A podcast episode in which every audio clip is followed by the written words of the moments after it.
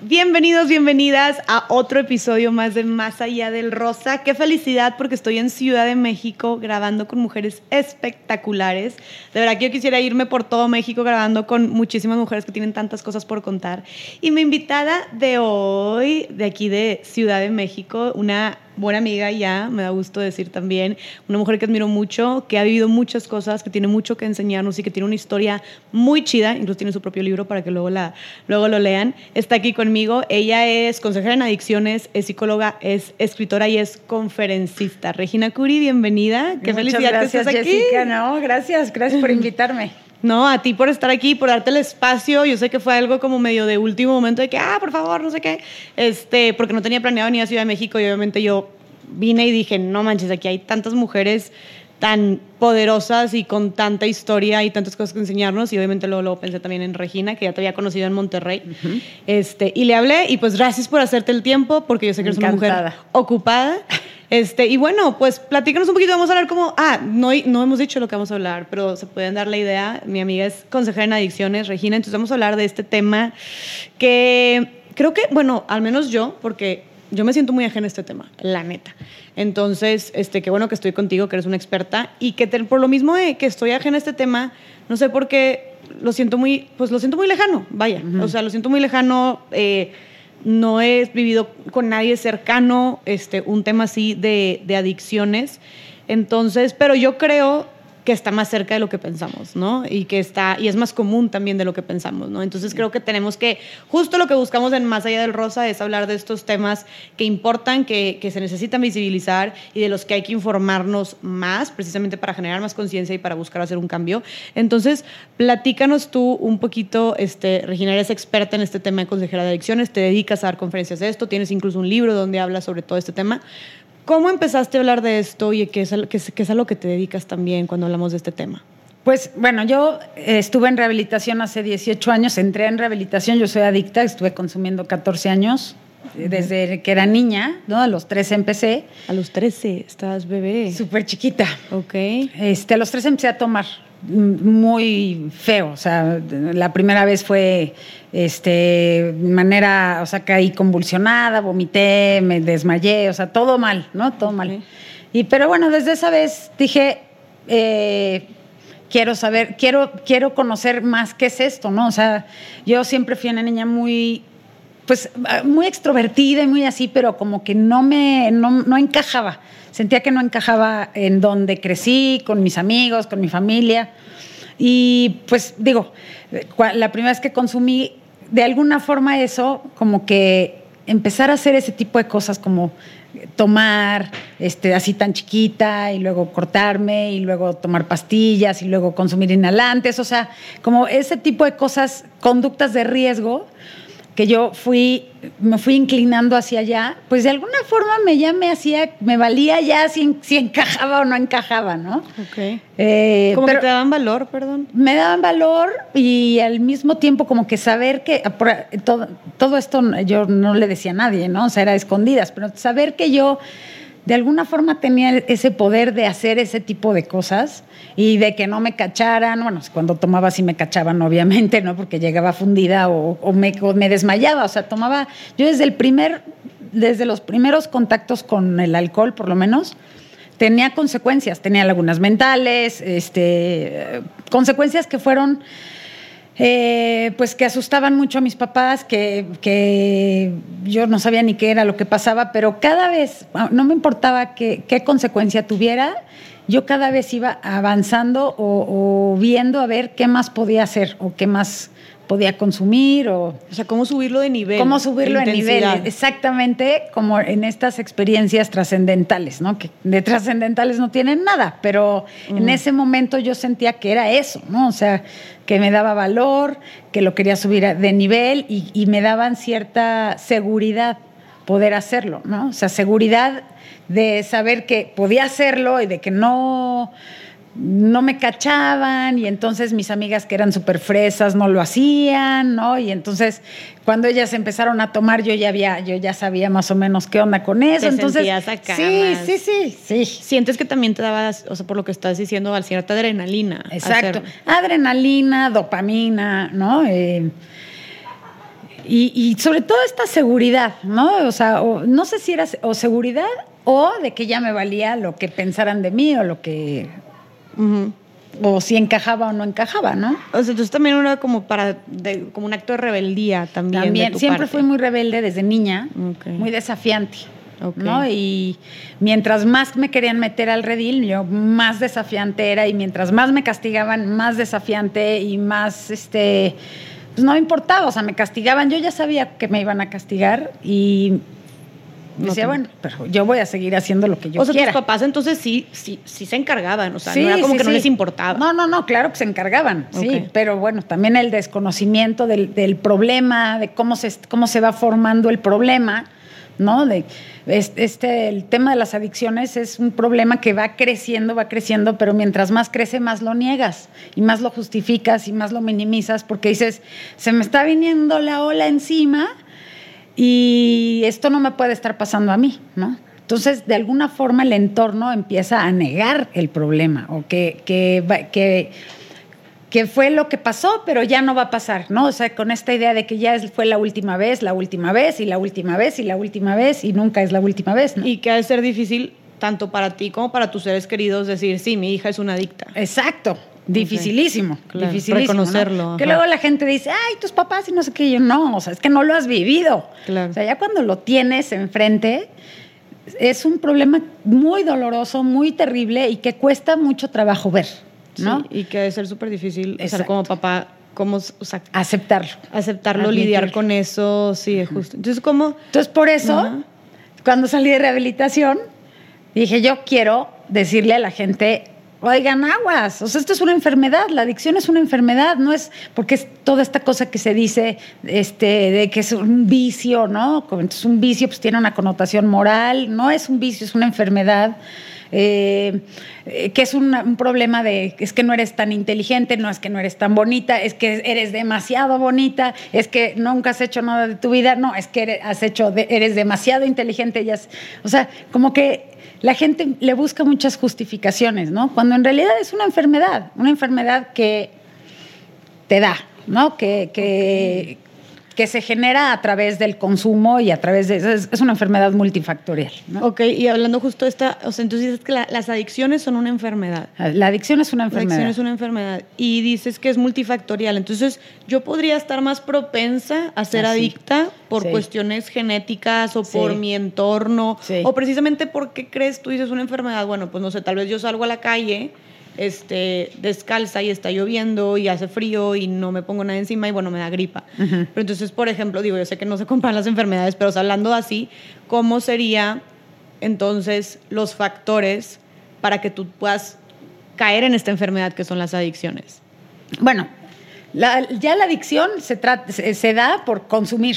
O sea, tú puedes ser una niña insegura, puedes, ser, puedes tener un entorno familiar roto, puedes crecer en un medio ambiente horrible, pero si no consumes drogas no te vas a volver adicta a las drogas, ¿no? O sea, sí, efectiva, la adicción, la enfermedad física de, la adicción es que pues, al consumir sustancias psicoactivas que cambian el estado de ánimo, eh, eventualmente la química cerebral cambia y hace que empieces a consumir compulsivamente. O sea, que lo hagas sin controlar. Ok. Eh, eso es la adicción, ¿no? Pero multifactorial se refiere a, pues, que es una enfermedad biopsicosocial, ¿no? O sea, del, de- del- del- del- del organismo, ¿no? Tanto del organismo como de la, de- del, em, eh, del entorno, ¿no? De los factores familiares, social, este Biopsicosocial. Nunca había biopsicosocial. escuchado ese Entonces, término. o sea, tiene que ver con la genética, Ajá. tiene que ver con tu psicología, ¿no? De este, si eres alguien con, con autoestima, si eres alguien que este, tiene herramientas para la vida, ¿no? Claro. O que eh, más fácil aprendes a lidiar con esto que es la vida, ¿no? Claro. Con la frustración, con Claro, con los hay- miedos, con los inseguridades. miedos, exactamente. Y hay personas como yo, pues que no, no, yo tengo un hermano gemelo que tiene todo eso, tiene todas sus herramientas puestas, ¿no? Yo no, o sea, desde chiquita siempre fui, te digo, desafiante, este, muy insegura, pero al, me- al mismo tiempo muy extrovertida, eh, como que no encontraba mi, mi lugar, ¿no? Mi sentido de pertenencia. ok. Entonces, bueno, todos estos factores, más el consumo, de drogas en la adolescencia, pues es un caldo de cultivo para que al, para los 20 años pues ya, ya, ya cruzaste la línea, ¿no? O sea, ya eh, empiezas, digo, hay, hay creo que 15 criterios para determinar el trastorno por consumo de sustancias, pero el, para mí el más importante es consumir a pesar de las consecuencias, ¿no? Empiezas a tener consecuencias, empiezas a tener lagunas mentales, perder el conocimiento, eh, manejar eh, acabar en situaciones que no quieres, este, ponerte, en riesgo. Ponerte en riesgo una y otra vez, ¿no? Eh, consumir sin control, o sea, simplemente consumir alcohol sin, sin control, el cuerpo de repente puedes entrar en un coma este, alcohólico, ¿no? O sea, 20 mil este, consecuencias que suceden durante este camino de uso, abuso, hasta que llegas a la adicción, ¿no? Ok, o sea, esos pueden ser unas alertitas rojas, se podría decir. Alertotas. Alertotas de que si haces todo esto que tú estás diciendo, podrías estar llegando, o sea, te estás dirigiendo a caer en la adicción. Exactamente, porque aparte, si eres una persona que, tiene, que no tiene una buena autoestima o que no tiene un buen sentido de pertenencia, o que no tienes tolerancia a la frustración, también en tu casa como que nunca hubo esa eh, necesidad de enseñártelo, no sé, ¿no? Eh, luego los papás creen que todos los hijos son iguales y no, cada hijo es diferente, ¿no? Y cada hijo tiene necesidades emocionales distintas. Entonces, pues eh, tampoco, tampoco tienes la madurez suficiente. Por eso yo siempre les digo a los papás, no, le, no, no les den de tomar a sus hijos, porque no tienen, un adolescente no tiene la madurez para asimilar la experiencia. Okay. ¿No?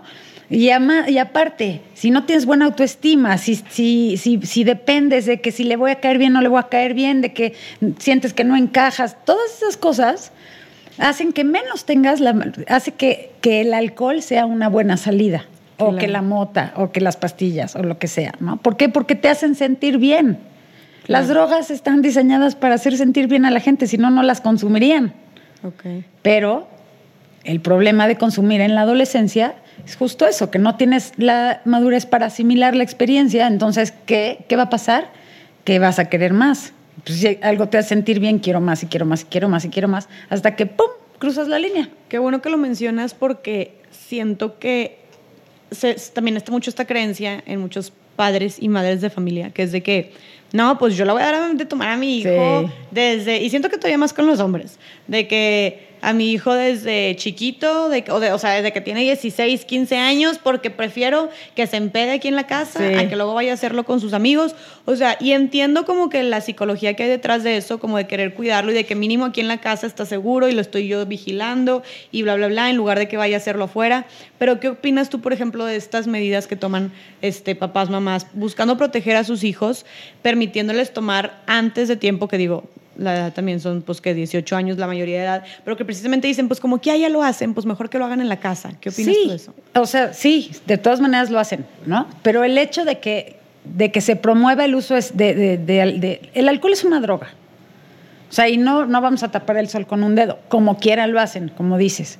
Pero esta cosa de, bueno, toma aquí y aquí te controlo y aquí esto, de todas maneras estás promoviendo que la niña o el niño o el adolescente tenga una experiencia, de repito, de la cual no tiene la, la, madurez para asimilar. Entonces, si, si esa niña o ese niño tienen una recompensa positiva, lo van a volver a buscar y lo van a volver, y va a estar tomando afuera de la casa también.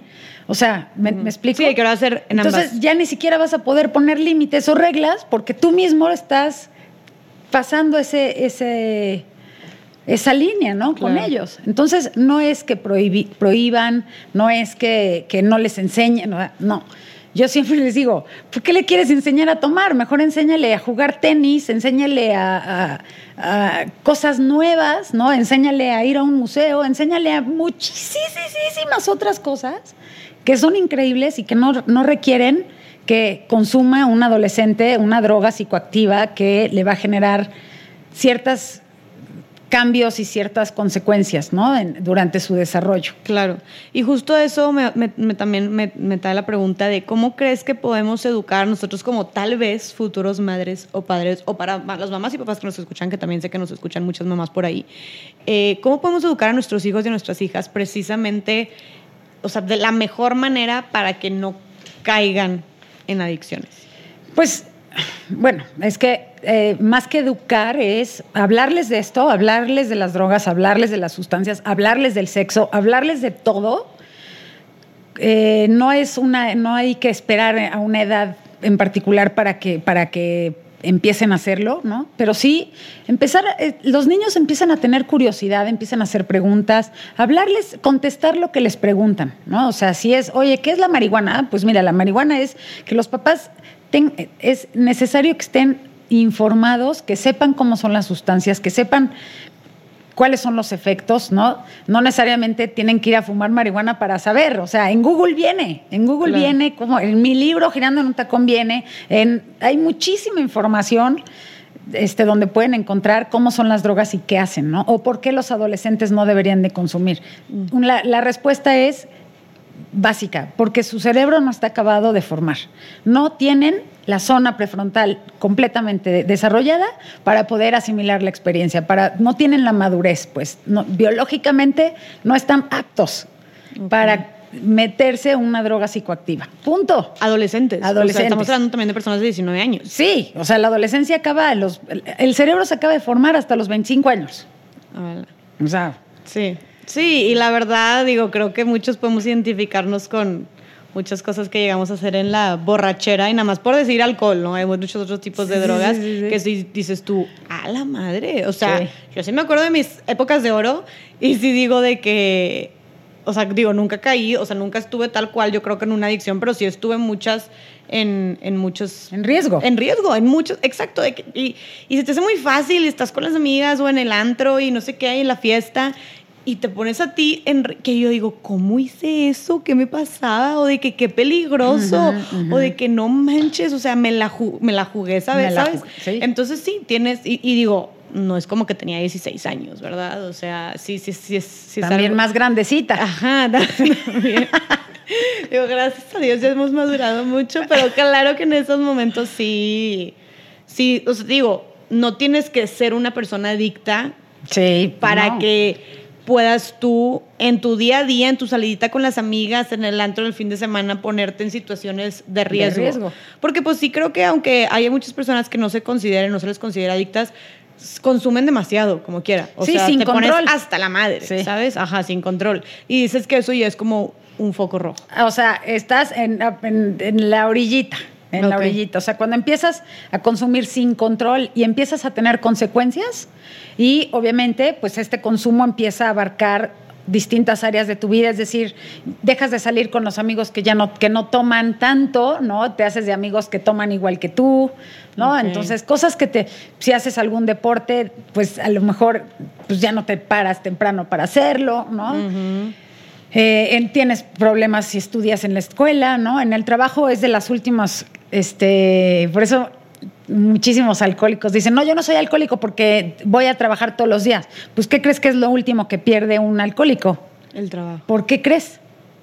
Para que pueda seguirle. Por el dinero, obviamente, pues si son alcohólicos, no tontos, ¿no? O sea, obviamente van a hacer todo para... Y aparte el sistema muchas veces también protege el alcoholismo. ¿Por qué? Oh. Porque vivimos en una sociedad que promueve constantemente el uso de alcohol. O sea, tú dile a un señor o un cuate de 30 años que trabaja en una empresa en ventas, por ejemplo, te va a decir que se tiene que ir a emborrachar con el cliente para cerrar el negocio. Cuando no necesariamente es cierto. ¿no? Sí, oye, eso pasa mucho. Yo tengo muchos clientes que no son de aquí, no puedo decir de dónde son, pero que no son mexicanos, ¿no? Y me dicen, es que aquí en México la cultura es de, vamos a emborrachar, vamos a esto. Cuando yo en mi país cierro los negocios en un desayuno. Ah, o sea, no necesariamente me tengo que ir a emborrachar para cerrar el Oye, y hasta cosas más densas. Me, me, platicaban amigos también que hasta que te leías al table y a no sé qué, cosas que tú dices ya de que. Sí. Ay, no sé. Ni han de oír, para cerrar el negocio, ni han de oír la conversación con la música del table. Sí, no, no. Y con lo que están también bien distraídos, ¿verdad? Sí, sí. pero se me hace muy enfermo eso, ¿sabes? Sí. ¿De qué otra manera crees? Me llama mucho la atención esto que dices de que el sistema promueve mucho el, alcohol. ¿De qué otra manera crees que Lo justifica mucho, ¿no? O sea, si llega crudo, ¡ay, bravo! Llegó crudo, se fue de pedo. O Sí, sea, sí, sí, sí, sí, No, o sea, aquí, bueno, es fiesta cuando alguien está crudo o, o se emborrachó y entonces invitó los tragos la noche anterior y no importa que no haya llegado a atender a sus hijos, ¿no? Porque claro, hay que tomar, hay que, que el que más toma es más fregón. Claro, siento que, O por ejemplo, hablando en el tema de los hombres, es como una muestra también de virilidad. Sí, sí, sí, sí. Como que yo acá. ¿sabes? Y- este, y- y, el irte a tomar con los cuates ya es parte de como... Es parte de la cultura. Sí, exactamente. Pero es una cultura tóxica, porque eso se, se traslada a, la- a los adolescentes, ¿no? A los a niños de 15 años, que eso es lo que están viendo. Claro. Y lo, lo grave es, son las niñas. Mm. O sea, las niñas están empezando a consumir antes que los niños. ¿En serio? Sí. O sea, las adolescentes empiezan a consumir antes que los niños. ¿Alcohol? o qué? Alcohol. Ok. Alcohol. ¿Por qué crees que sea esto? Híjole, o sea... eh, esta cosa por este, encajar, esta cosa por desinhibirse, esta cosa por también tener esta presión por verse de determinada manera. Sí. Claro que les, les enfilan tres shots y claro que se los van a echar. Y los niños generalmente no traen tanto ese chip de, la- de, de- de verse de determinada manera o esta presión de por sobresalir, ¿no? Claro. Por ser popular. Las niñas sí. Entonces, ¿qué sucede? O sea, si, si en esta cultura tóxica hay que sobresalir de algún modo, ¿no? Y son niñas que son inseguras, son niñas que no tienen una buena autoestima o que están Que cada vez hay más. que cada vez hay más. ¿no? Eh, son más proclives a empezar a consumir. También son, la- son empiezan a consumir antes marihuana, por ejemplo. Las niñas. O sea, ajá. Eso en poquito ya no niñas, ¿no? En México. Sí, No niñas un poquito más grandecitas, o sea, pero no pasan de los 20 años, ¿no? Ok, y, y- y sí, o sea, pues se podría decir una explicación que se me hace muy lógica, como tú decías, puede ser el tema de que, de la exigencia que hay. Es una exigencia O sea, por verse de determinada manera, ¿no? De ser de determinada manera, eh, esta cosa de las dietas, de ser flaca, de ponerse la ropa, que se quede, o sea, niñas de 11 años ya, 10, 11 años ya empiezan con trastornos de conducta alimentaria, ¿no? O sea, eh, preocupadas porque no tienen la cintura que deberían de tener cuando pues, son niñas. O sea, Claro. no van a tener cintura No, porque son cañón. niñas. O sea, cañón. no tienen cadera para que se les vea una cintura porque tienen 10 años. Claro, ¿No? claro. Y, y cada vez empiezan desde, o sea, ahorita están al alza todos los trastornos alimenticios. Pero ¿de qué manera se relacionan los trastornos alimenticios con las drogas, por ejemplo? Pues eh, O, la- o- o- sí, las drogas, perdón. la- le- son las, las que tienen TCA son muy puristas de pronto, ¿no? O sea, no consumen drogas. Es, es una cultura muy, bueno, es un trastorno muy ortodoxo en sus maneras de perder peso, ¿no? O sea, la- las anoréxicas no, no necesariamente consumen una droga para no comer, ¿no? Ok. este, se mueren de hambre y se mueren de hambre porque tiene que ver, tiene otro contexto, no tiene que ver hacia la perfección, hacia otra. Te digo, son muy puristas. Ok.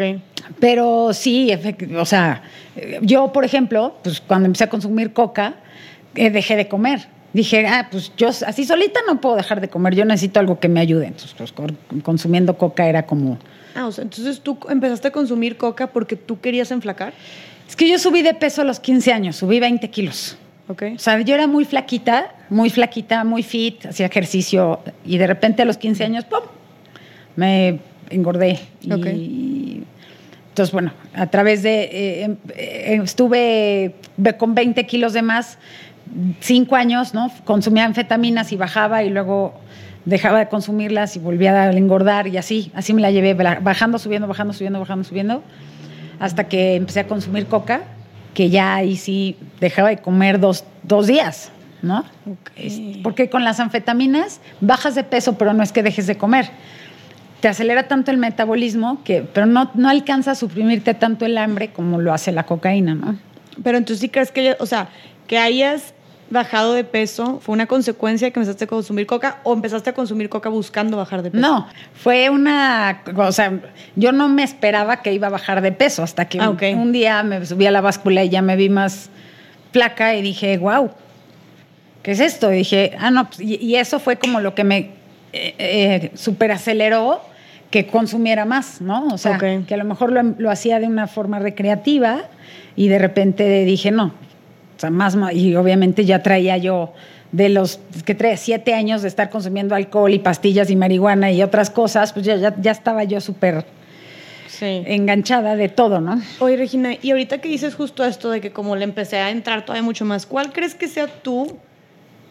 Ya dijimos varias alertas rojas, ¿no? Pero ¿cuál crees que sea tú como la bandera roja de que cuál crees que sea tú el punto de no retorno entre tener como ciertas conductas que puedan propiciar una adicción y cuál es cuál, cuándo es cuando ya cruzas la línea de que ya eres una adicta o ya eres un adicto? Cuando consumes y consumes y con- cuando tienes una consecuencia que no necesariamente es consumir sin control, pero si consumes cuando ya no puedes parar. O sea, cuando ya no puedes parar cuando tú quieres. Ese, o sea, cuando tú te das cuenta de eso, pero obviamente te das cuenta y no te das cuenta porque dices, lo justificas. No, es que ayer porque estaba triste y antier porque no había comido y, an- y anteayer porque, ¿no? Y lo empiezas a justificar y lo empiezas a minimizar. Pero las personas que, que están contigo lo pueden ver. Ok. O sea, cuando ya consumes sin controlar, cuando, sin controlar es no poder parar cuando tú quieres. Eso es sin control. Y ahí tú dices... Ahí es cuando, o sea, ya cruzaste la línea.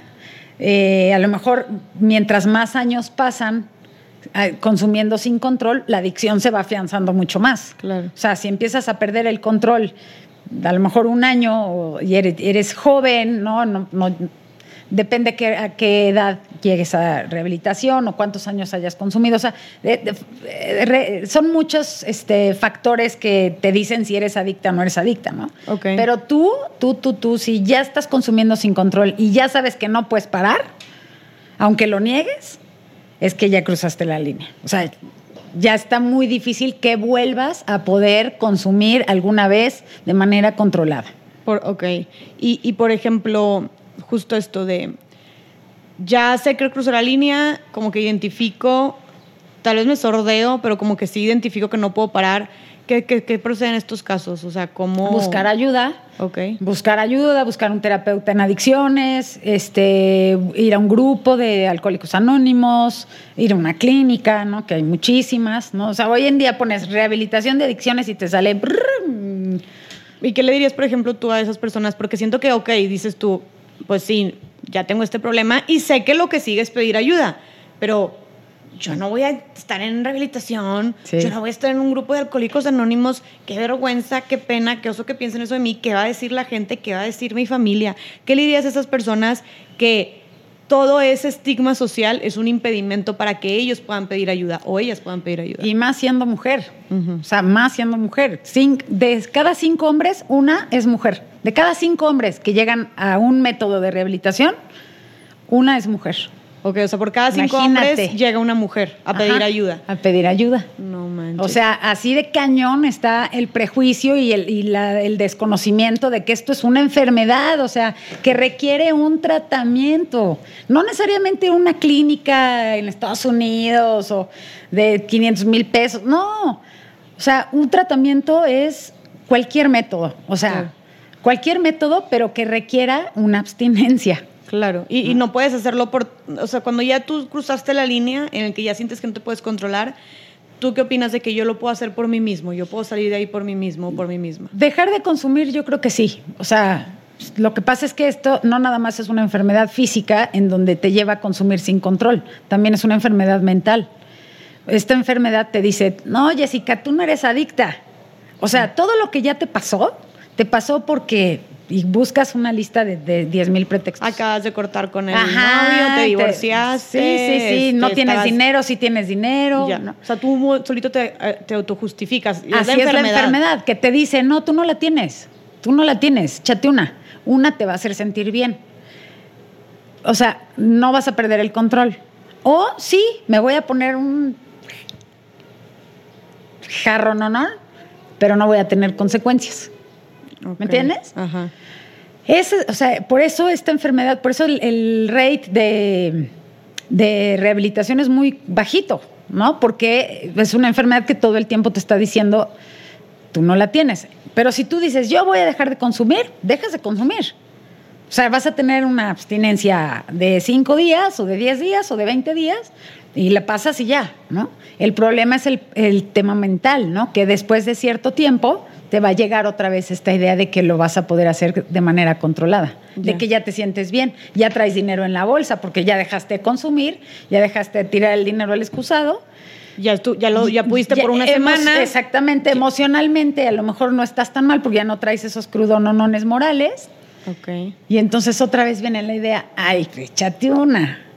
Ay, es que ahora voy a ver a mi amiga que hace años no la veo. No sé. Entonces todo se pone para que Jessica se eche una cuba, o lo que sea. Y, de ahí- Y una vez que empiezas ya no vas a poder parar. Ok. O sea, por, entonces la respuesta es por ti solo, por ti sola. No, o sea, no vas a poder salir. ¿sabes? Pues, necesitas ayuda. Necesitas conocer de la enfermedad. O sea, necesitas saber qué origina la enfermedad y esto que estoy diciendo, o sea, que no es una cuestión de fuerza de voluntad, porque también hay mucho eso, ¿no? Es que no tiene fuerza de voluntad y por eso vuelve a tomar. No, vuelve a tomar porque no acaba de entender lo que le pasa a su cerebro, Ok. ¿no? No acaba de entender lo que le pasa a su cuerpo cuando está tomando, Ok. ¿entiendes? Sí. Entonces, eh, eso, pues así solitos, pues a menos de que oigan este po- podcast o se eduquen en el tema, pues está muy difícil que, que sepan. Claro, y lo ideal siempre es la recomendación, como dices tú, a ver, así como, no sé, tienes un, un chorro de desgaste mental, vas al psicólogo, te duele la panza, vas Sí. con el médico, Sí. o sea, estás contracturado, vas con el, ¿cómo se llama? El, El no sé, me- me- Huesero. me- ustedes me entendieron. O sea, entonces, el tema de creo que tengo un problema de adicciones, no, no puedo parar, no me controlo y cada vez siento que voy empeorando. También es, como dijimos, es, así, también es una enfermedad y es acudir con alguien profesional que pueda ayudarte este, con esa enfermedad. Y, por ejemplo, ¿qué opinas tú, Regina, de la gente que dice, que creo que también es muy común eso en, en jóvenes, de que, ay, voy a consumir esta, pero esta es nada más, nada más una vez para probarla. probar. Para conocer. Esta otra, nada más para ver cómo se siente. Pero yo me puedo, pero es nada más una vez en la vida, es nada más, no me quiero morir sin saber qué se siente. Ajá, Entonces, ajá. déjame la prueba. Es que fue la boda de mi mejor amigo y fue esa vez y ya. O sea, ¿qué opinas de esas personas que piensan que lo voy a hacer nada más una vez por hacerlo y no lo voy a volver a hacer y yo estoy en completo control y es por mera curiosidad? ¿Se vale o tampoco, o, o no lo recomendarías o cómo, cómo ves tú ese tema? No, hay gente que sí puede, hay gente que sí puede consumir así. O sea, yo no, yo nunca he dicho prohibido las drogas, que no deberían de existir. No, cumplen una función, al fin y al cabo, ¿no? El problema es por qué. O sea, yo analizaría por qué quiero hacerle eso a mi cuerpo o por qué quiero tener ese estado alterado de conciencia. O sea, ¿qué estoy en, qué está pasando en mi realidad que quiero no estar en mi realidad? ¿De qué estoy huyendo? ¿De, de qué estoy huyendo? O quiero experimentar, pues, o sea, date, ¿no? Ok. Digo, y, y- y hay mucha gente que experimenta. Yo lo que recomendaría es que lo hagan mientras más gran, mayores, mejor. Ok. O sea, menos riesgo de, de- de- de engancharse, ¿no? Siempre lo va a haber, pero hay menos riesgo de que si este, una- un niño de 15 años dice, yo quiero probar, este, ¿qué se siente inyectarme heroína? Pues niño, o sea, no tienes ni el dinero para comprártela, ¿no? O sea, empezando por ahí. Claro, no sabes sí. ni cómo limpiarte. Sí, O sí, sea, sí. No, y como tú dijiste, de que tu estructura psicológica, o sea. Exactamente, no tu tienes- estructura mental, más bien, no sí, tienes. o no tienes puede- la madurez. Oye, y en el tema de, ok, por ejemplo, ya hablamos de que si, si eres tú, este, cómo te identificas y cómo te podrías sentir y el, y el buscar ayuda. Sin embargo, ¿qué pasa cuando es una, un familiar? Si es mi hija, si es mi mamá, este, si es mi hermano, mi hermana, mi esposo, mi esposa, ¿cómo, cómo podemos ayudar a un ser querido que está en, está en adicciones? Mira, la adicción es una enfermedad sistémica, o sea, de la familia o del entorno. No nada más se enferma el que es adicto, también se enferma la familia. Entonces, la familia es la primera que ve que hay consecuencias, ¿no? Evidentemente. O sea, los papás, los hermanos, la esposa. Pero ¿por qué, perdón que te interrumpa? ¿Por qué dices que se enferma la familia? O sea, ¿también se vuelven adictos ellos o más No. bien también les afecta a ellos? Se- les afecta a ellos, pero no necesariamente es que la adicción haya empezado primero. A lo mejor la dinámica familiar es lo que está generando que se haga Mm, que se haga, o sea, el adicto es lo que se ve de todo un entorno familiar enfermo.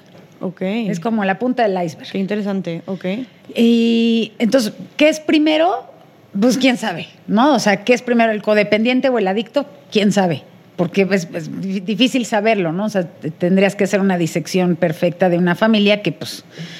Pero sí es, hay dinámicas de control, de sobreprotección, familias en donde no se hablan las cosas o, o no, no se tratan temas por no crear una discusión o por el contrario son súper prote- súper, este, sobreprotectoras, ¿no? Y entonces no dejan que los niños vivan una experiencia y, y- y crean, creen responsabilidad, ¿no? O son familias muy muégano en la que todo el mundo quiere controlar a todos. ¿no? Todos esos rasgos de, la, de familias pueden eh, facilitar que algún miembro, este, el que tenga menos herramientas, pues consuma drogas y no tenga la madurez y se siga, ¿no? O sea, se sienta mejor Ok. consumiéndolas que no consumiéndolas. Ok, entonces qué interesante cómo también, porque siento que muchas veces solamente volteamos a ver al adicto o a la adicta, Ajá. de que pues que está haciendo mal, pues que, pues, o, o hasta volteas a ver y dices, de que, pues digo, también siento que puede ser de los dos, o hasta volteas a ver a los papás y es que, que hicieron mal, o hasta dices también, pero ¿cómo? Si el hermano, o como tú dijiste que te, que te pasó con tu hermano gemelo, que dijiste que, o sea, pues tu hermano... Sí, como- trae o sea, fue- herramientas. traía herramientas. Entonces siento que qué bueno que lo mencionas también, porque luego también, este, yo con gente conocida, luego dicen, oye, pero es que ¿por qué eh, esta persona salió alcohólica o esta persona se, le entra a las drogas o esta persona fue un desmadre? Si ve cómo es- ve su hermano, ve su hermana, ellos tipo esto y esto y esto y lo otro, este, fueron educados por, la, por los mismos papás, como porque uno salió y como, como dicen ellos, de que la oveja negra de la familia o así, ¿sabes? Entonces tú dices que para que una persona sea adicta, claro que tuvo que tener un ambiente también que lo Sí, propiciara. Sí, sí, sí, sí. O sea, que facilitara. O sea, no necesariamente este, todas las, todos los niños o niñas que crecen en familias así se vuelven adictos, ¿no? O sea, el adic- la adicción es la el último eslabón de un consumo, ¿no? De un abuso, de un uso y de un abuso. Ok. Eh, pero bueno, ¿qué, qué haría, qué le diría a un familiar que tiene un problema cercano, no? Como decía, pues la familia también se enferma. Entonces muchas veces eh, en la codependencia, que es lo que de lo que sufre la familia, que es la, la de codependencia es la adicción a controlar. Entonces los adictos somos adictos a las drogas y los codependientes son adictos al adicto. Ok, o sea, de que a- ayudarlo a controlarlo, a que no haga, Ajá, que diga, que dónde ajá. está, que cómo está, que cómo se siente. ajá. Ok. No lo corro de la casa porque entonces quién sabe qué le va a pasar afuera. Prefiero que esté aquí aunque me destroce la vida y me destroce la casa y me destroce el alma. ¿no? Wow, que siento que puede pasar eso mucho con las mamás, papás. ¿no? Muchísimo, muchísimo, muchísimo. Entonces, yo, y, pero el problema es que ellos tampoco ven que tienen un problema, porque ven el problema en la persona que consume. Entonces, yo lo que les diría a ellos sería, pidan ayuda, vayan a la NON, métanse a ver familiares de drogadictos y les van a salir un chorro de lugares a donde puedan ir, terapia, que vayan con un psicólogo que sea especialista en adicciones, ¿no? Que les pueda decir la neta de cómo es, este, cómo es la enfermedad de la adicción y también cómo es la enfermedad de la codependencia. Porque los codependientes ven que el adicto está loco, pero en realidad los locos también son ellos. ¿Me, me explico? O sea, haciendo una cantidad de, de- de dinámicas y de conductas que facilitan la adicción, ¿no? Como Claro. darles dinero, como de- de tratar de protegerlos, como que impiden que también los adictos vivan su experiencia, ¿no? Vivan Claro. sus consecuencias y vivan lo que tengan que vivir. Y qué difícil, porque siento Sí. que, o sea, siendo mamá o papá de un adicto, como que tú en tu afán, como dices tú, de no lo corro por protegerlo, le sigo dando dinero porque luego no sé dónde se vaya a meter, ha de ser muy difícil Muy complicado. como marcar estos límites, ¿no? Pero, para eso pides ayuda. Claro. Ve a tratarte la cabeza. Claro. No, y, y como dices tú, o sea, qué importante porque entonces no solamente creo que nos enfocamos mucho a que pida ayuda el adicto, la adicta, pero es como, no, toda la familia tiene Toda que pedir ayuda. O sea, toda la pedir familia está también involucrada. Y claro, creo que también te dan la madre a ti, que tu hijo, que tu hermana, que no sé qué. O sea, siento que también el ambiente se vuelve o súper violento o súper Sí, hostil sí. o no sé, ¿no? Pero O entonces... Como el ambiente se vuelve como si hubiera una bomba de tiempo y todos saben que hay una bomba de tiempo, pero nadie sabe a qué hora va a tronar. Así imagínate, todo el mundo anda de uñas, de puntitas por toda la casa, porque si no, eventualmente pff, va a explotar algo. No, y sabes que también siento que no solamente por ellos, o sea, por las familias, sino que siento que también eventualmente que la familia busque ayuda, digo, tú me dirás, va a ayudar más a que se solucione. Exactamente. Eso, o sea, no solamente es por ti, es de que realmente es la- el camino más inteligente por el cual irte. Exactamente, tienes que darte cuenta que tú también tienes conductas que facilitan. Entonces, cuando vas a una terapia, no, yo tengo muchos clientes que, es, que o clientas que, que, que quieren que, sus familiares dejen de consumir o su familiar deje de consumir. Y no, o sea, tú qué estás haciendo que también está facilitando eso, ¿no? Que no te das cuenta.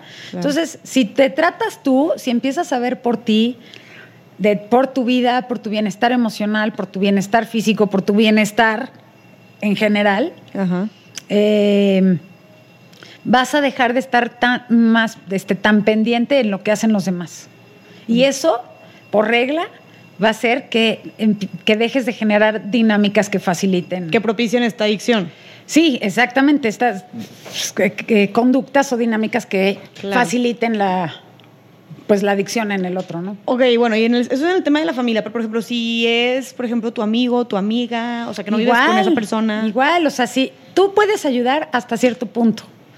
Si tú ves que se está saliendo de control y le quieres ayudar, le puedes hablar con él y decirle, oye, yo te quiero ayudar, pero si esa persona no quiere ayuda, debes de a, poner algún límite, ¿no? O sea, bueno, si no quieres mi ayuda, está bien, pero yo no quiero estar viendo cómo te azotas contra la pared, ¿no? O sea, como cada vez que tomas tienes estas consecuencias y estos sufrimientos y estas cosas, yo no lo quiero ver, entonces yo no voy a estar cuando tú tomes Por ejemplo, ¿no?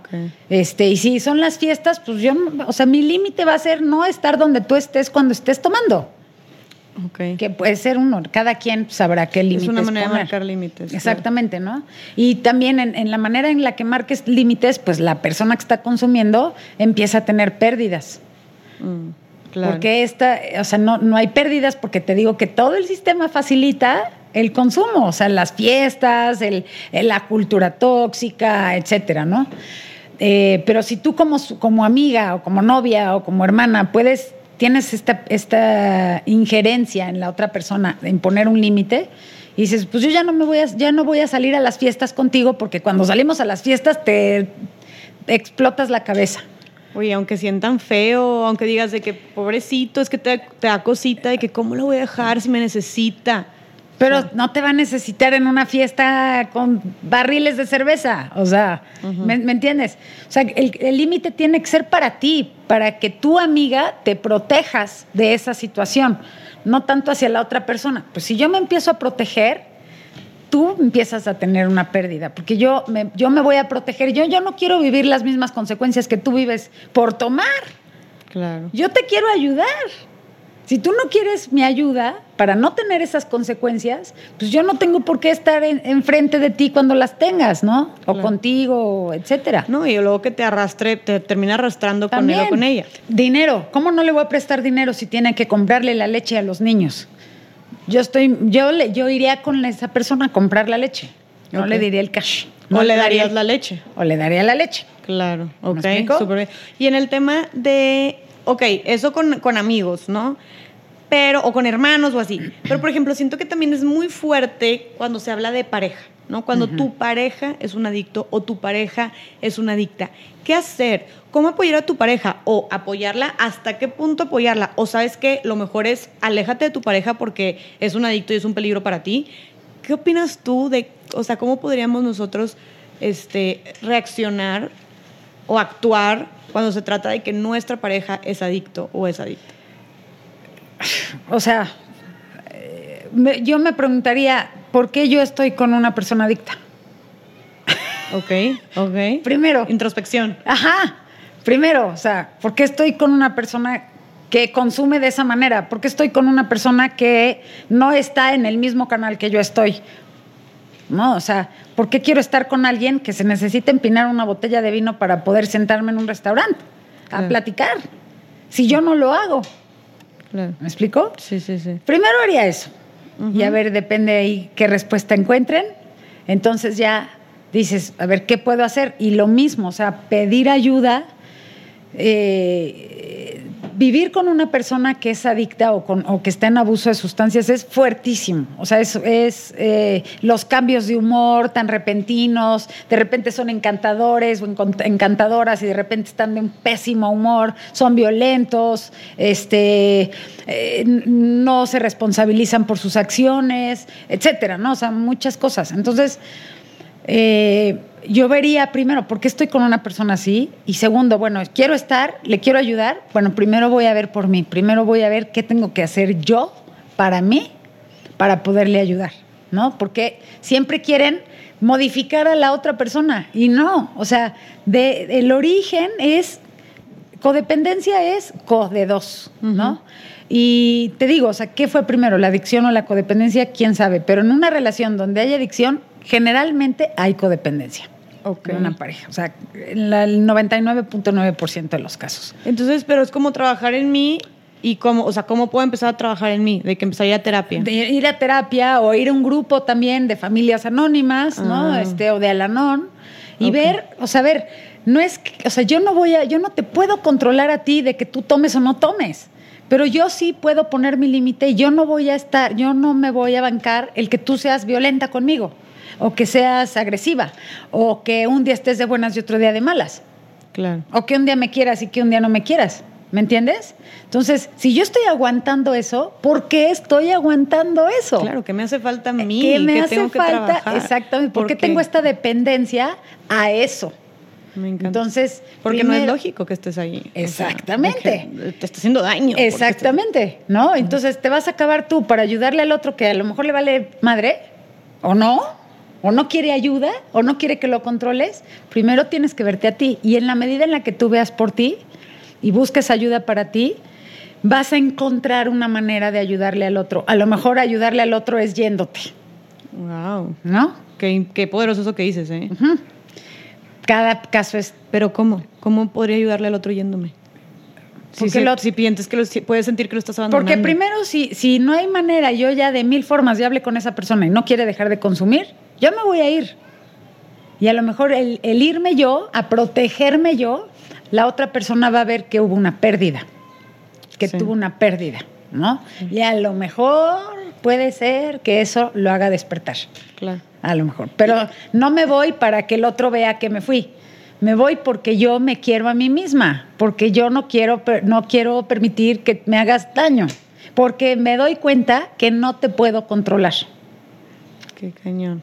¿Ves? Cañón. Sí, o sea, ¿qué le dirías tú a una mujer que tiene a su esposo alcohólico, por ejemplo, que la maltrata, pero que le promete siempre que va a Que va a cambiar, que la perdone y que ella no sabe qué hacer? La misma te dije hace rato, la obsesión que tenemos los adictos porque podamos controlar nuestra manera de tomar, o sea, nuestra enfermedad mental es que tenemos una obsesión de que algún día vamos a poder tomar de manera controlada. Los codependientes tienen la misma obsesión de que todo va a estar bien cuando la otra persona cambie. Entonces están en la relación persiguiendo esa, esa idea que nunca va a llegar.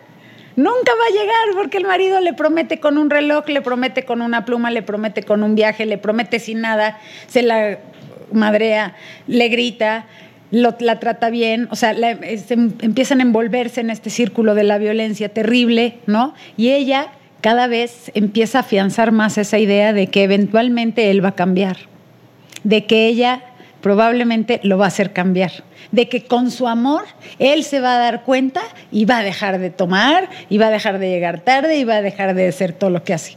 Y no es así, nunca llega, nunca llega. De verdad nunca llega. Regina. Pues yo he visto muy pocos casos que sí. Sí. o sea, y solamente llega cuando él o ella deciden que tienen una adicción y que se, y se atienden.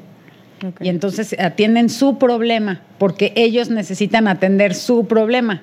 No porque la esposa se puso un moño o hizo esto o hizo lo otro. O... O lo amenazó con que si no te amenazó. vas, entonces yo me voy. O sea, tiene que ser una. Que a veces la amenaza funciona. Ok. A veces funciona. Pero la esposa o el esposo o la, la pareja tienen que estar muy conscientes de que los del problema son ellos. O sea, ellos contribuyen al problema. Exactamente. Ok. Y aparte ellos empiezan, eh, o sea, se están hundiendo cada vez más en su problema, en querer controlar la- al otro y a la otra. Al adicto. Ajá. Ok. Y no se puede. Qué importante todo esto que- y qué valioso todo esto que nos estás diciendo. Fíjate que mucha gente me preguntó eso, como cómo le hago para que mi pareja, ¿sabes? O Que me llamen. Ajá. Ah, que te, que, Sí, que me busquen. que te busquen a ti. Sí, que me busquen a mí. encanta, me encanta. Sí. Aquí dejamos tus, tus redes sociales como quiera, que es Regina Curi, ¿verdad? Ajá, Regina Curi. Regina Curi tal cual. Ajá. Tú te dedicas 100% a esto, 100%. das terapia en esto, das conferencias en esto. Entonces, sí, de verdad, como dices tú, buscar ayuda también es parte de, puedes, diri- pueden dirigirse contigo. Totalmente. Oye, Regina, y otra cosa que no quiero dejar de tocar, que se me hace súper importante, es, sabemos que el tema de desigualdad de género está en todas partes, y aquí nos encanta hablar de estos temas, ¿verdad? Ya sabemos. Pero una cosa que, nos, que me di cuenta hablando contigo y que me explotó la cabeza es que incluso esta desigualdad de género incluso se presenta en las adicciones. Así Entonces, ¿de qué manera se presenta la desigualdad de género en las adicciones y cómo podemos abordar el tema de adicciones como, con una perspectiva de género? Sí, de entrada, todos los tratamientos de adicciones deberían de tener perspectiva de género. Ok, y con perspectiva de género nos referimos a que se tomen en cuenta como las necesidades, condiciones. las condiciones, ajá, el ambiente como sociocultural que vivimos que, y que implica ser hombre o que implica ser mujer para analizar todo esto para proponer soluciones que funcionen para Exacto. todos y para todas. Entonces, bueno, ajá, decías que Exacto. todas deberían de tener perspectiva de género. Sí, de entrada, los protocolos médicos. O sea, que están hechos para hombres.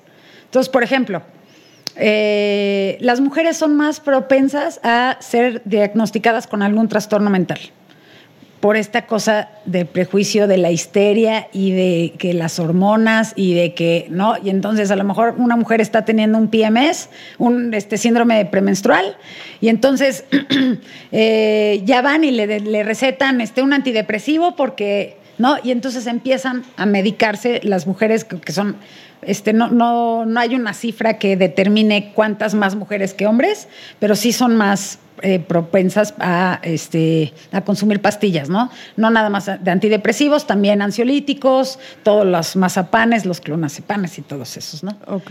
Este, O sea, las mujeres consumen más eso. que más eso, exactamente, porque son diagnosticadas con trastornos este, de comportamiento cuando no necesariamente tienen un trastorno de comportamiento. ¿no? Porque lo- el, el psiquiatra no comprende, no tiene perspectiva de género, ¿no? Entonces, este, por eh, ciertas condiciones que la mujer presenta en una consulta, eh, este, pues se le hace muy fácil decir, ah, pues tiene depresión y tiene este, ansiedad generalizada. Ah, pues denle esto y esto y esto y ya. Entonces las mujeres comienzan, sin necesitarlo, a consumir un, un medicamento que muchos de ellos son adictivos, ¿no? O sea, la mayoría de los ansiolíticos, por ejemplo. Entonces, ¿qué pasa? Que empiezan a, a generar, ahora sí, un trastorno por consumo de sustancias que no lo, obviamente no van y le dicen al psiquiatra, ¿no? Se empiezan a automedicar, empiezan a conseguir recetas, empiezan a... Y el, las mujeres, la sustancia por la que más llegan a un centro de tratamiento es por pastillas. Por, ejemplo. pastillas. Ok. ¿Y, Exacto. ¿Y los hombres por qué? ¿Qué es lo que consumen más los hombres? Alcohol. Alcohol. Y marihuana son las top. Ok, entonces las mujeres consumen más pastillas. Llegan los- por pastillas Ah, y los hombres por alcohol y marihuana. A los centros de atención. A los centros Principalmente de por tratamiento. De- ok, de tratamiento. ¿Y quién consume, quién se puede decir que consume más o que, es- que, es que, es- que son más adictos, las mujeres o los hombres? O sea, en realidad las mujeres empiezan a consumir antes, pero, por ejemplo, el problema con, con las mujeres es que consumen las mismas dosis que los hombres y no tienen el, la, el mismo, la misma capacidad física para asimilarlas. ¿no? Entonces, tú haces una fiesta y sacan el MDMA o sacan la coca o sacan... Entonces, pues los hombres se consumen a lo mejor una pastilla que las mujeres deberían de consumir un cuarto de esa pastilla, pero se comen la pastilla. Entonces empiezan a, a meterse las sustancias este, en la misma cantidad que los hombres, ¿no? Y eso genera que eh, su, la- su- su química cerebral empieza a trabajar, empiezan a liberar más neurotransmisores, obviamente, ¿no? Más sustancias, o sea, más dopamina, más serotonina.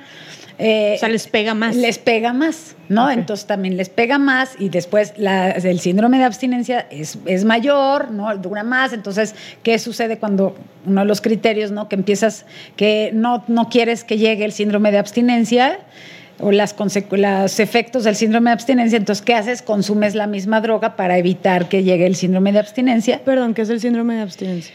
Es eh, como una cruda. El síndrome de abstinencia son los efectos o los, los signos, pues, de que estás eliminando la sustancia. Entonces, por ejemplo, con alcohol, el síndrome de abstinencia de al día siguiente es pues que tengas mucha sed, que tengas mucha hambre, que se te descomponga el estómago, eh, no sé, cada quien le da diferente, que tengas ansiedad, ¿no? Ok. Que no estés, que estés así paranoica. Entonces etcétera. eso le pega más fuerte a las mujeres. No, les pega antes porque empiezan Ah. a consumir más sustancia. O sea, un hombre a lo mejor es que depende de cada persona. En realidad no, no te puedo decir, no hay una gráfica, ¿no? Porque depende de cada persona. Pero si consumes más sustancia, pues eventualmente tu química cerebral va a cambiar más rápido que alguien que consume menos sustancia. Claro, claro. Es lógico, ¿no? Claro. Entonces, las mujeres empiezan a consumir, aparte de antes, más sustancia en relación a los hombres porque ellas tienen menos aguante. Ok, ¿Ya? ok, ya. Así como ya para entendí. ponerlo así, Ok, coloquial. ok. Eh, eh, y bueno, eso. Pero imagínate que generan adicción más rápido, pero como te decía antes, ¿no? Una de cada cinco personas, o sea, por cinco hombres, una mujer llega a atenderse. No, Y, y no es porque los hombres consuman mucho más que las mujeres. No, sino porque no hay tanto prejuicio social de llegar a atenderse para un hombre que para una mujer. Ok, o, O sea, sea- hasta para llegar a atenderse, Ajá. en las adicciones hay prejuicio social contra Y- las mujeres. Exacto. Y ya cuando las mujeres llegan, por ejemplo, de alcoholismo puramente, ¿no? O sea, puro alcohol, puro alcohol, las mujeres ya traen problemas de salud importantes en relación a los hombres. ¿Por qué? Porque ellas esperan más para llegar a. O sea, ellas ya cuando llegan, ya llegan con una cirrosis alcohólica o con problemas de depresión o problemas, o otros, este, ya son pacientes duales, que, que quiere decir que eh, ya pueden llegar con depresión o con algún trastorno de ansiedad, etcétera, ¿no? No manches, qué interesante está eso. O sea, las mujeres esperan, mm, piden menos ayuda y se esperan más hasta, hasta que ya están valiendo queso Exactamente. para ir a pedir ayuda. ¿Y por qué Sí, crees? O que dices que es por este estigma y esta presión social que hay sobre las mujeres, pero ¿a qué te refieres específicamente? O sea, Pues que como una mujer adicta, alcohólica, que, o sea, no va a encontrar marido, pobres de los hijos, ay, todas las cosas que dicen, ¿no? Siento que también con quién vas a dejar a los hijos si te vas a meter tú en un centro de rehabilitación. Por ejemplo, las, las mujeres que están embarazadas no llegan a un centro de tratamiento, aunque ellas quieran dejar de consumir, pero no pueden, porque muchas veces no, o sea, la- el, el síndrome de abstinencia es tan fuerte que no dejas de consumir, porque te llega el síndrome de abstinencia y luego, luego tienes que consumir para que eso no llegue y la vuelvas a conectar, ¿no? Y eso le pasa mucho, bueno, a muchas mujeres, ¿no? Y a muchas personas, pero en particular a las mujeres embarazadas que aunque quieran, no llegan porque piensan que le van a, les van a quitar al niño o a la niña. Entonces ya cuando llegan a rehabilitarse o llegan a parir, pues el niño o la niña, el bebé, ya trae síndrome, este, síntomas eh, alcohólicos, ¿no? O sea, un be- como un bebé dentro del, Un de bebé- la mamá puede tener síntomas Un bebé alcohólicos. puede sufrir síndrome de abstinencia en el momento que nace o a las horas o días después de nacer, porque está en el, eh, cuando está en el- en- dentro de la panza, pues está recibiendo la sustancia. Imagínate que la quitas. O sea, nace el bebé, ya no está recibiendo alcohol y pues sufre un síndrome de abstinencia. O sea, digo, se va a escuchar bien tonto, pero como que es cruda. Ajá. Sufre cruda el bebé. Sufre cruda, pero imagínate un Ah, bebé. Un bebé deshidratado, un bebé con todas estas cosas que le pasan a una persona adulta. con bajón o así. Ok. Ajá. O sea, todas esas consecuencias que pasan en el cuerpo de la mujer Exactamente. pasan también en el Ah, en bebé. el bebé. Cuando, cuando da luz. O incluso cuando Exacto. está dentro también. ¿O no? Cuando está dentro. ¿qué Pues si está recibiendo la sustancia, no. Pero si, no, si deja de recibir la sustancia, pues sí, entra en shock, Y obviamente. para las mujeres adictas, o sea, ¿qué repercusiones puede tener en tu bebé si tú eres, si tú estás embarazada y eres adicta? Pues que tengan problemas de, que tengan problemas al nacer, que tengan problemas de desarrollo, este, malformación. Ala, o sea, sí está bien cañón eso. El alcohol, fíjate, el alcohol, que es una droga tan popular, es la droga que te afecta a todos los tejidos del cuerpo. Todos, todos, todos. O sea, no, no es como la marihuana que a lo mejor nada más te afecta el hígado y el cerebro. No, el alcohol te afecta la vista, te afecta el, el aparato digestivo, el respiratorio, este, te La afecta piel. todo, la piel, todo, todo, todo. ah, todo. la Mauser. O sea, es el se puede decir que el de los más dañinos. Pues sí, es una droga muy dañina, pero por el efecto que tiene en el, en el por el, lo que se tarda en que se te haga efecto, digamos que tarda uno más en volverse adicto al alcohol que a otras sustancias, ¿no? Claro. Entonces, oye, pero qué interesante me parece esto de ahondar en el tema de, del prejuicio y del estigma que hay sobre las mujeres. Entonces, precisamente, esta Sí. No, y que también no nada más son las mujeres que consumen, también son las mujeres que tienen al marido adicto. ¿Cómo lo va a dejar? Ah.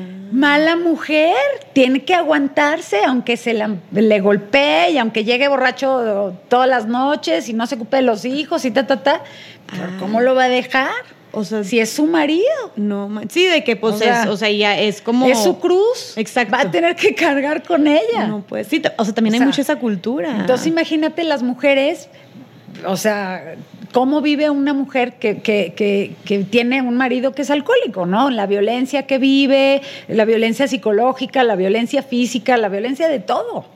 O sea, y es, o sea, obviamente es parte de este sistema machista. Exactamente. Este, que que todavía pone mucho más presión y mucho más roles de servicio y de cuidado por parte de las mujeres. Incluso cuando el hombre es alcohólico, drogadicto y la golpea y la, le hace la vida imposible. Exactamente. que, entonces tenemos mucho que trabajar, creo que con el tema cultural. Y precisamente ahorita tú mencionaste algo muy importante que yo creo, o sea, quisiera que me platicaras la relación que hay entre las adicciones y la violencia de género, la violencia contra la mujer. Sí, es, eh, Fíjate, en, Espacio Mujeres, en el refugio donde, donde trabajo, la mayoría de las mujeres que llegan ahí tienen una pareja que consume o que es adicta. O sea, es un refugio para mujeres que viven violencia doméstica, ¿no? Sus hijas e hijos la mayoría, o sea, y digo, te pones a la, creo que el 35% de las, de las mujeres que viven violencia es porque tienen cerca a alguien que está consumiendo sustancias, no necesariamente es el marido, ¿no? Claro. También es la mamá o el papá. Pero qué cañón que dices que casi todas tienen entonces, casi, que todas. casi todas las mujeres que están en este refugio de violencia, que vienen huyendo. Exactamente. Por, como dice, este, por su vida. Sobreviviendo. sobreviviendo tal cual tienen a una pareja, o sea, su esposo o concubino o, lo que quieras, novio es, o, es, adicto. O papá, o papá, o hermano. O sea, hay, hay, hay señoras de 70 años que llegan porque el hijo es adicto y les pegaba. Y qué cañón, porque fíjate que es, o sea, todos estamos luchando, por ejemplo, contra, o sea, muchas personas y, dentro del movimiento feminista y así estamos luchando contra la violencia hacia la mujer, ¿no?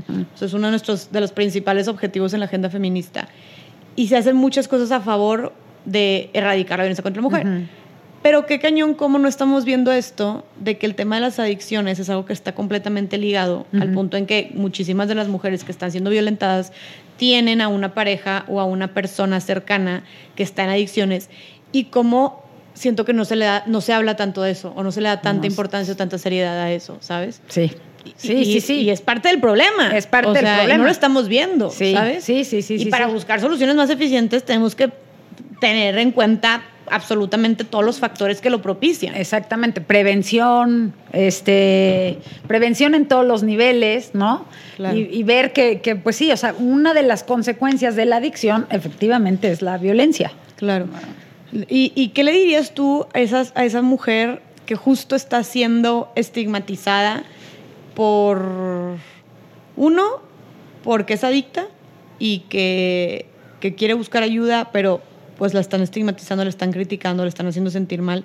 Como, ¿qué le dirías a ella? ¿Y qué le dirías a esa mujer también? Que como dijimos, hay doble estigmatización. O sea, nada más por ser mujer vales queso. Ajá. ¿qué le dirías a esas mujeres que también es como, ¿cómo lo voy a dejar? Es mi rol, es como dijiste, es mi cruz, es mi marido. La gente me dice que como, que es mi deber como mujer quedarme y apoyarlo hasta el fin, hasta la muerte, porque juramos que en la vida y en la muerte ya, la, la. Entonces, ¿Qué le dirías tú a esas mujeres que están viéndose oprimidas y en un lugar, donde, se están quedando en un lugar donde no quieren estar, no están pudiendo tener una mejor calidad de vida en ambos casos por esta sociedad, esta presión social machista que se está ejerciendo sobre ellas? A la mujer adicta le diría que es una enfermedad, o sea, es una enfermedad, no, no es un, pues, un problema moral. O sea, es una enfermedad y como enfermedad tiene que tratarse. O sea, como si lo dijiste, ¿no? Si te duele la panza, vas al doctor. Así la adicción. Si tienes, si ya estás consumiendo de manera eh, sin control, compulsivamente, acude a algún, algún grupo de autoayuda, de alcohólicos anónimos, de narcóticos anónimos, ¿no? Alguna terapia. Eh, que se traten, o sea, que no, no se dejen llevar por este prejuicio social, porque aparte es un poco también incongruente, porque dicen, no, ¿cómo voy a ir a pedir ayuda? Pero se emborrachan y hacen un desfiguro y medio en la mitad de la calle, ¿no? O sea, como que qué pena lo que digan de mí, que me juzguen, pero... Eh, ajá. Sí, o sea, te, están juzgando de muchas otras formas. Exactamente, ¿no? Ok. Entonces, que tengan en cuenta que es una enfermedad, que es una enfermedad y que no, eh, o sea, que es incurable, que no se va a curar ni consiguiendo marido, ni acabando la escuela, ni nada. O sea, es incurable, que la única manera en que puedas vivir con ella es a través de la abstinencia y a través de tratarte la, cabeza, ¿no? O sea, tratar, de, a través de tratarte esta obsesión que te dice que no la tienes. Y que hay muchos métodos. Hay la clínica cara, la clínica barata, el, centro de ayuda, el, grupo de autoayuda, la terapia, o sea. Qué bueno que mencionas eso porque siento que mucha gente dice que no, pues la neta no me alcanza. hay de todo, hay de todo y hay lugares modestos, pero que son buenos, ¿no? Y que no cuestan una millonada. O sea, y también hay grupos, ¿no? O sea, no necesariamente te tienes que internar, puedes ir a un grupo y ahí en todos los grupos siempre va a haber alguien que te, que te va a querer ayudar.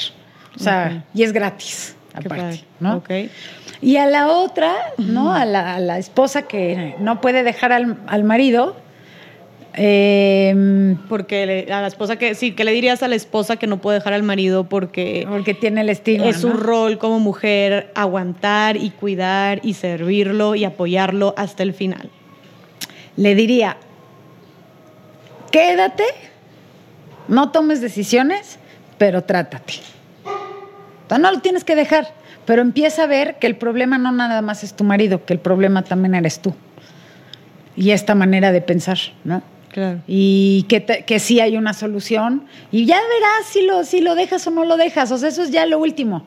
Pero primero que tengan, que, que sepan que también hay lugares para ellas, que también hay terapia para ellas, que también pueden llevar una vida diferente, este, independientemente de que si están con el Señor o no. Y claro, y siento que eventualmente esto que les estás aconsejando tú, eventualmente les va a dar las herramientas para poder ellas dejarlo. Dejar de ver el problema en el otro. Tú tienes un problema, por eso estás ahí. Por eso aguantas. Trátate la cabeza. Ok, me encanta. Sí hay solución. Muy bien. Oye, este, y Regina, y antes de, antes de concluir, digo, también yo quiero que tú, si tienes algún mensaje final, pero también quisiera decirte, eh, hablamos, hablamos de cómo la mujer también se ve discriminada o doblemente afectada en el tema de las adicciones, ¿no? Y que como esta perspectiva de género también es importante en el tema de las adicciones, abordar las soluciones y los análisis con perspectiva de género. ¿Qué cambios crees tú que haya que hacer precisamente con perspectiva de género en el tema de las adicciones para empezar a tener pues medidas o soluciones más, más equitativas y que nos funcionen a todos y a todas? Mira, yo eh, es que iba a entrar, no puedo hablar de alcohólicos anónimos porque es anónimos, pero creo que ahí, o sea, que es, que es un... Estos grupos de ayuda mutua, sin decir alcohólicos anónimos, pero en los grupos de ayuda mutua creo que es importante que se empiece a hablar con perspectiva de género. O sea, creo que todo está enfocado al hombre. El programa está, de hecho, toda la literatura está, habla del hombre no de las mujeres. o sea, de la teoría. La, Toda la teoría y todo habla del hombre, o sea, todo está en, hombre, hombre, hombre, hombre, ¿no? Entonces, eh, también hay, hay soluciones dentro de los grupos de ayuda mutua que no que no existe una comprensión absoluta de lo que son las mujeres, ¿no? O sea, o de las condiciones de las mujeres. Entonces, bueno, ahí haría yo algunas cosas y, empezar a hacerlo en los centros de tratamientos, en capacitar a las psicólogas y los psicólogos con perspectiva de género, que, que sepan estas cosas que hemos estado platicando, ¿no? O sea, las condiciones de las mujeres, por qué llegan tan tarde, por qué llegan con estos problemas de salud y que no nada más, que no las reciban con, pues es que te tardaste mucho en llegar, mija, pues mira nada más cómo vienes. ¿Me entiendes? Sino realmente abordar, hacer campañas de prevención de adicciones con perspectiva de género, ¿no? Eh, y empezar a hablar de abrir el tema, ¿no? Así como se ha empezado a abrir más o menos en los lugares de trabajo, más o menos en, en otros ámbitos, que también se empiece a hablar con perspectiva de género en la, en, a través de la, de, la rehabilitación. Claro, o sea, como dices tú, cuando hablamos de instaurar la perspectiva de género, no es ¿por qué te tardaste mucho en llegar? es no, más bien, te, más bien es, te tardaste mucho en llegar, en lugar de te tardaste mucho en llegar, es ¿por qué se tardó tanto en llegar? Ajá. O sea, ¿qué, qué, qué, qué hay detrás? ¿Cómo está su, su ambiente? ¿Cómo está todo el tema sociocultural que hizo que la mujer llegara casi ya muriéndose a buscar y a pedir ayuda, cuando con los hombres no es así, ¿no? Exactamente. Y está muy cañón como hablamos desde los hijos, desde este, los juicios, desde hasta el tema tú que dijiste de, de que, las, de que las pastillas, de cómo los efectos... De los protocolos médicos. Ajá, de los efectos diferentes que te hace, que, que, tienen también las drogas este, sobre nuestra, nuestro cuerpo, que ni siquiera se sabe. Pues si me estás diciendo que la teoría está toda androcentrista, basada en hombres, pues está cañón, ¿no? o sea, también dicen, este, leí la otra vez mucho que mucho de la medicina es androcentrista, o sea, está, está vista tal cual y medida y, y experimentada meramente en hombres. Y claro que buscamos por una sociedad más equitativa, pero claro que reconocemos que somos diferentes. o sea, anatómicamente hablando, biológicamente no somos diferentes. No puedes medir con la misma Los síntomas de un este, ataque cardíaco no son los mismos de un hombre o de una mujer. A ver, dime si conoces los de una mujer. No. No. Solo sé que el, del hombre es, el, brazo, y el de la panza y no sé qué. Mujeres son otros. Es, es gastritis, es dolor de cabeza. O sea, son otros síntomas que nadie conoce que las mujeres pueden estar estar sufriéndolo, ¿no? Y, no, saben. No saben, o sea, tú puedes... Y, que, porque no me duele el brazo, entonces no me está dando un ataque al corazón. Qué cañón. Porque, y, eso puede, eh, o sea, elevarse algo tan, o sea, tan, ya tan trascendental como perder la vida. O sea, tu vida puede depender de eso y como no nos están educando con perspectiva de género, como todo el mundo, el sistema es androcentrista que gira en torno al hombre, no estamos teniendo esta información y las mujeres, pues no estamos pudiendo tener estas herramientas como para cuidarnos y, y a todo, a todo mundo en general, ¿no? Exactamente. Sí, entonces bueno, también dentro de las adicciones hay que tener esta perspectiva de género, conocer las necesidades, la biología, el contexto y las realidades de las mujeres. Exactamente. Este, y me encanta lo que haces, de verdad, me encanta lo que haces. No sé si quieras tener algún este, mensaje final para la gente que nos está escuchando sobre este, este toma de conciencia sobre las adicciones. No, pues eso, ¿no? O sea, los que son, a los que son mamás y papás, ¿no? Que, que estén truchas, que no, eh, no quieran que sus hijos vivan más rápido de lo que, de lo que pueden, ¿no? No, no motiven al consumo de sustancias psicoactivas que pueden ser eventualmente este, mortales, ¿no? Que eh, se dediquen a, promover estilos de vida saludables. A todos se los digo, ¿no? O sea, ¿por qué, por qué sentarse a tomar si puedes ir a, caminar, a subir una montaña, a ir a un parque? Yo qué sé. O sea, muchísimas otras actividades que no implican tomar, porque muchas veces ni siquiera saben por qué toman. Nada más toman porque todos toman. Porque ya es así el deber ser, haz de cuenta, vamos en automático. ¿Cómo voy a estar sin tomar? ¿Qué van a decir de mí? ¿Qué van a decir de qué van a decir de ti si te emborrachas y te sacan un video o te pones a bailar encuerada encima de la mesa? ¿No? O sea, claro. Hay que, hay que estar más conscientes, más conscientes de lo que nos hace bien, promover lo que nos hace bien, no lo que nos hace mal, con tal de encajar, ¿no? Con tal de quedar bien. Claro. Eso les diría. y que si tienen un problema, pues que acudan a, que, pidan ayuda. Que pidan ayuda. Que tomen acción. Que tomen acción. Me encanta. Y una última pregunta que me surgió ahorita que dijiste, dejas, o sea, tú dijiste, por ejemplo, yo tuve un problema con adicciones, ¿dejas de, de ser adicta? No. O, siempre eres, o sea, siempre te vas a considerar o vas a tener la etiqueta de una persona adicta. Mira, yo dejé de fumar 10 años. O sea, yo dejé de consumir, llevo 18 años sin drogarme y, y de fumar 10 años y volví a fumar. Y haz de cuenta que es como si no hubieran pasado 10 años de que dejé de fumar. O sea, volví a fumar poquito, ¿eh? No te creas que, o sea, ahorita me estoy amarrando un ovario para no volver a fumar, ¿no?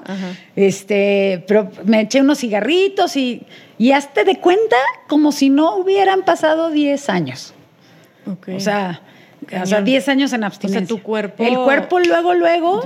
genera otra vez ese, ese enganche, ¿no? Ese, ese, ese ganchito, ¿no? A, a- a la experiencia y otra vez la obsesión, otra vez la compulsión y Cañón. sí, entonces, cañón. Entonces O sea, nunca es, dejas de es- ser... es incurable. No es como que ya lo aprobé, ya No. de que puedo volver a echarme mis chavecitas. o, No, mi- o sea, no, entonces no, abstinencia por el resto de tu vida. Una vez que, que consumes de manera compulsiva, nunca más vas a poder tomar de manera controlada. Nunca más. Lo puedes intentar muchas veces. Alguna vez te va a salir. Pero el hecho de que no te, que no te salga la del 100% de las veces, eso es tomar sin control o consumir sin control. Claro, o sea, y no nada más es incurable, es progresiva. Avanza, avanza, avanza, avanza, avanza conforme vas. Ahí va la, la- eh, Por eso la única manera de vivir con ella es con abstinencia total.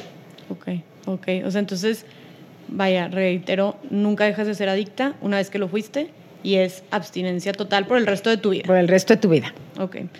Pues muchas gracias porque esta es información muy, muy valiosa, Regina, de verdad. Te agradezco todo tu tiempo, todo tu conocimiento, toda tu experiencia. Gracias por la confianza Gracias también. a ti. Este, y si nos quieres compartir también, si alguien quiere de verdad, Regina, como pueden ver, es una mega crack y nos podemos quedar otras cinco horas hablando de este tema. Este, pero Regina, pues tiene su libro, tu libro donde pueden comprar tu libro, donde te pueden contactar si quieren conferencias, si quieren terapia también, este, en este tema de gente que quiera pedir ayuda contigo, tenga algún familiar también que, que, que, que, que esté pasando por una situación así, ¿cómo te pueden contactar? Eh, mi libro se llama Girando en un tacón y lo consiguen en cualquier librería online. Eh, y me- me- en Instagram con como Regina Curi o en mi página reginacuri.com y ahí hay un signito de WhatsApp. Le pican y es totalmente confidencial. Su mensaje me llega directamente a mi teléfono. Perfectísimo. O mándenme un mensaje directo en Instagram o donde quieran. Perfectísimo. Pues Regina, muchísimas gracias por Gracias estar aquí. Ha sido un placer y bueno, muchísimas gracias a las personas que este, nos escucharon. Espero que hayan aprendido mucho como yo. Y bueno, nos vemos en el siguiente episodio de Más Allá del Rosa. Chao.